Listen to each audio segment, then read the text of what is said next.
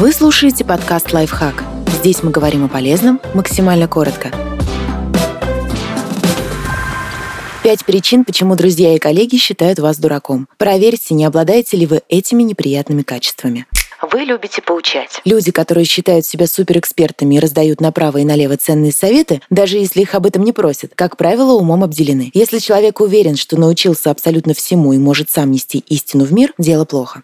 Вы постоянно пытаетесь доказать, что вы не дурак. Неуверенные в своих знаниях и умениях люди очень сильно нуждаются в поддержке извне, в признании и подтверждении собственных достоинств. Недаром говорят, что умный человек счастлив лишь когда удостаивается собственной похвалы, дурак же довольствуется аплодисментами окружающих.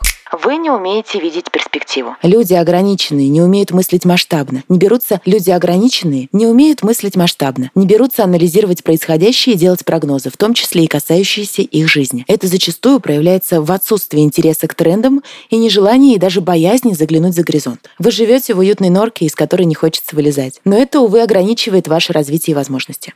Вас раздражает ум других. Хорошая фраза. Дурак замечает первым, как много развелось вокруг умных. Если вас окружают исключительно раздражающие люди, которые строят из себя не пойми что, это плохой признак. Люди умные, как правило, радуются чужим достижениям и довольно лояльно относятся к недостаткам. Вы категоричны и упрямы. Известное высказывание «умный меняет свое мнение, дурак же никогда». Упрямство, упертость, нежелание признавать свою неправоту и воспринимать свидетельствующие об этом факты – плохие признаки. Подписывайтесь на подкаст «Лайфхак» на всех удобных платформах. Ставьте ему лайки и звездочки. Оставляйте комментарии. Услышимся!